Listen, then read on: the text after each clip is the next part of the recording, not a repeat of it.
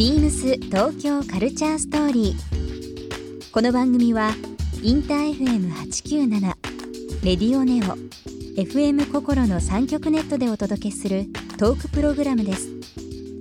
案内役はビームスコミュニケーションディレクターの土井博志。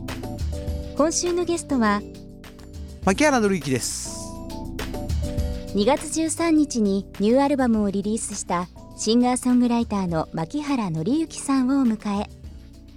アルバムについてはもちろんビームスが衣装を手掛けている3月からのツアーについてなどさまざまなお話を伺います。そして今週牧原さんへプレゼントしたビームスプラス別注のコンバースジャックパーセル27センチをリスナー1名様にもプレゼント。詳しくはビームス東京カルチャーストーリーの番組ホームページをご覧ください。応募に必要なキーワードは番組最後に発表します。ビームスビームスビームスビームス東京カルチャーストーリービームス東京カルチャーストーリー This program is brought to by Beams. ビームスありとあらゆるものをミックスして自分たちらしく楽しむ。それぞれの時代を生きる若者たちが形作る東京のカルチャー Beams 東京カルチャーストーリー。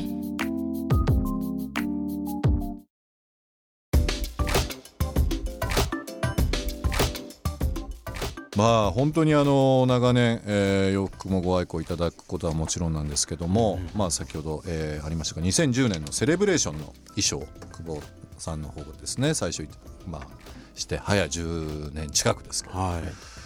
もうそれから何度か何度かツアー衣装っていうのをえーやらせていただいて3ますよね。月からの、えーツアーで9回目になりますかね。そはい。んなに9回、9回も？でもツアー衣装って、はい。僕はあの一そのお客さん目線っていうのもあれなんですけども、ファンとしての目線なんですが、ええ。やっぱりこうステージとの、まあ、距離があったりとかするので、うんちょっとこうかっこよくても多少なんだろう、見栄えがいいというか、はいはいはい、うん。ちょっとオーバーめに作ったりとかオーバーめにっねていうのはありますか？やっぱそういうのって作る際の。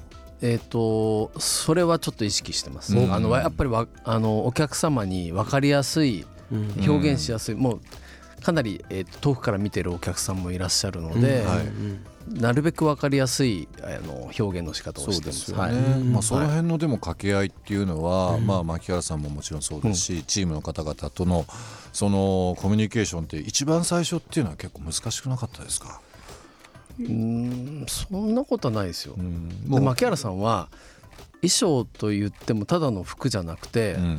なんかその牧原さんが作る楽曲と同じように曲ができてアルバムのイメージができたらその時点でもう僕にこううん。伝えてくれるんですよ。でこんな感じだから、えっと衣装をお願いしますっていうふうに言っていただくのでうん。だから一緒にそのツアーの、えっと作り上げていく感じがうん。あって、やりがいがあるんですよね、まあ、それだけ大変なんですけどただ洋服作るんじゃなくてその曲のなんだろうイメージとうん。かアルバムの全体のイメージとかなんか音楽でも匂いとかそういう風景とかあるじゃないですか、はい。そういうのもこう想像しながら勝手にうん。勝手にだよ。衣装に落とし込んでいくっていう作業はして作り手でもありながら、うん。あのスタイリングそうですね。スタイリストでもあるっていう部分はやっぱりすごくいろいろ頭使いますよね。結局その動きやすいものだったりだとか。そうそう楽器弾く人たちっていろんな制約があるんですよねすねあるんですよねやっぱりね。一番制約ないの僕ですよねでもすごいねやっぱりパフォーマーだから汗かかれるから、なるべく涼しいよう。に持ってったりとか、何度かあの、はい。ツアー行かせていただいた時にあの象徴的なのがもう牧原さんが、まあ、お客様に向けて、はい。久保さんのことも紹介いただくこともね、多々あったりだとかっていうのがあって、スポットライト当たってる上司を見るのはなんか 不思不思議でしたけど大ホールの中で。えでもそれ逆に多いんですけど、ね、今ラジオやってる土井さん見るのってどんな気持ちなんですか？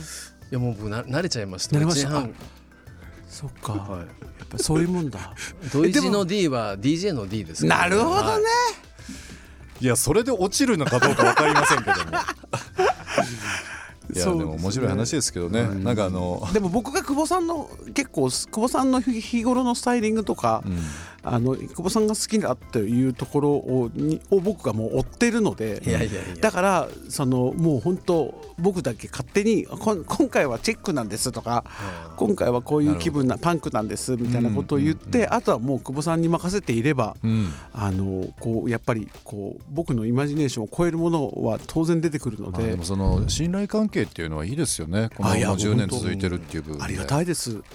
でしかもなんか嬉しいのはそんなに回数やってるにもかかわらずうん。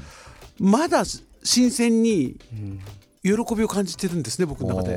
あなんかやっぱり今回も衣装久保さんが作ってくれるんだとかビームスさんが作ってくれるんだよねっていうことに対してあのやっぱりやっぱそれはだからビームスっていうところとかはい。久保さんたちのそのやっぱり歴史があるからだと僕は思うんですけど、うんだからいまだに今回も超ワクワクしてます。ビームス東京カルチャーストーリー、えー今日もですね、えー新しいアルバム、えーデザインリーズンの方から、えー、牧原さんに曲を選んできていただいておりますので曲のご紹介の方お願いします。はい、えー意外と目は口ほどに物を言うとかいろいろ言うじゃないですか、意外と腕が言う言う腕とか手とかが言うっていう歌です、はい「ダラン」っていう曲です。聴いてくださいでも牧原さんはあのー本当にまあこうやって関わらせていただいてっていうのはなおさらなんですけど、ええ。昔からこう洋服いろんな、まあ、スタイルに挑戦されたりだとか ねあのーいつも見てますけども、昔から洋服好きですか？好きです。あそうですはい。あのうん。中中学校の時だったかな中1かなんかかわかんないけど「ポパイ」創刊されて、結局僕たちは初めてこうおお男もおしゃれしていいんだよみたいなところがあってもう「ポパイ」とともにうん。歩むということはやっぱりビームスさんも当然やっぱり情報として。ポパイが創刊とビームスの創業が同い年なんですよ1976年で全く一緒なんですよね。はいそう。だからやっぱりそこそこを生きてきたっていう。で牧原さんはもうねあの幼少の頃からおしゃれ。うん。だからやはりその親御さんが おしゃれだと思います。絶対そんなことないとあ思います、記憶という、ええ。えっと最新シングルあののジャケット。を幼い時と今をこうコントラストで。名作ですよあのジャケット。はい、内容もそうなんですけどジャケットはあのビームスクリエイティブ弊社の素晴らしいえーデザインクリエイティブディレクターの竹中が担当させてもらって、で彼が牧原さんのジャケットにその今の牧原さんと幼少時代の牧原さんの写真を使いたいというところで、牧原さんからお母さんに実家に、えーっとちっちゃい頃の写真を用意してって言ってあのツアーの途中でしたっけ、はい、鈴江和さんに 用意してもらってそれを僕もたくさんもう異常にありましたよねいや資料。今までなく一番出てましたね。それが出て出てました。めちゃくちゃおしゃれなの可愛いの。うん見ました見ましたそのね幼少期の頃。見させていただきました。いやだからそれで今があるんだってすごい分かりましたもん。牧原さんはトラディショナル。基本は、うんあまあそうですよね。そうですね。確かにそうですね。はい。YB トラッド。うん。やっぱ憧れましたもん。だからやっぱりまさにその「ポパイ」創刊の頃に、うんほらあのえ変な絵あったじゃないですか。変な玉ねぎみたいな頭の男の子のこういう絵の。同じ顔の全部。えー、なんだ？ほらほらほら。あったじゃん。なんだっけ？玉ねぎみたいって言っちゃダメか。こうまん丸い顔のほら。男の子のほら金髪の。で IB, IB の格好してるほらこう。あったじゃん。あ それあ穂積和夫さん。そう穂積さんの絵がもう僕の全てだったんで。うんじゃあ完全に IB ボーイですね、はい。だけどやっぱり大阪府高槻市にはアイビーを表現したくともないわけですよ。うん、丸富っていうね。ローカルっぽいな。そう。丸富っていうもうやばい。用品店もうソフトスーツしか売ってないようあなそうなかったんであのーそのコンプレックス。それでもうもう高校になったら絶対にビームスに買いに行くぞみたいな大阪にねもあアメったんですよ。アメリカ村にあった。ありがとうございます。アメ村ですよ。アメ村ですね。そうあったアメ村に当時ありましたもんね。そうだからそれでやっぱり基本は IB なんですが、ん。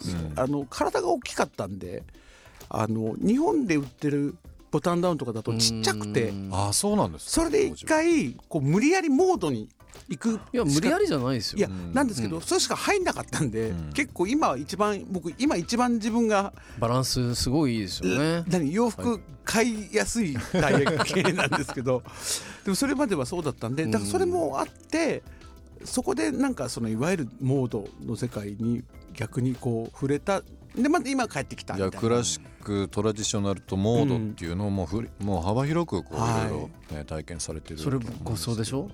すごい僕に似てるでしょそれ。もうなんかもうビームスの話いっぱいしていただいてますけどまあこうやってツアー衣装ももちろんそうなんですけど記憶のアルバムデザインもビームスがね。はいうんさせていただいてビームスのそのえークリエイティブチームですね。そうなんです。竹中君というのがい竹中さんますけどもあれが最初ですかね記そうですね。憶が記憶のシングルで、えー、と今度出る、えーうん。デザインリズンというアルバム。はい。につながってます。はい。僕久しぶりですよ。あのジャケットをえ。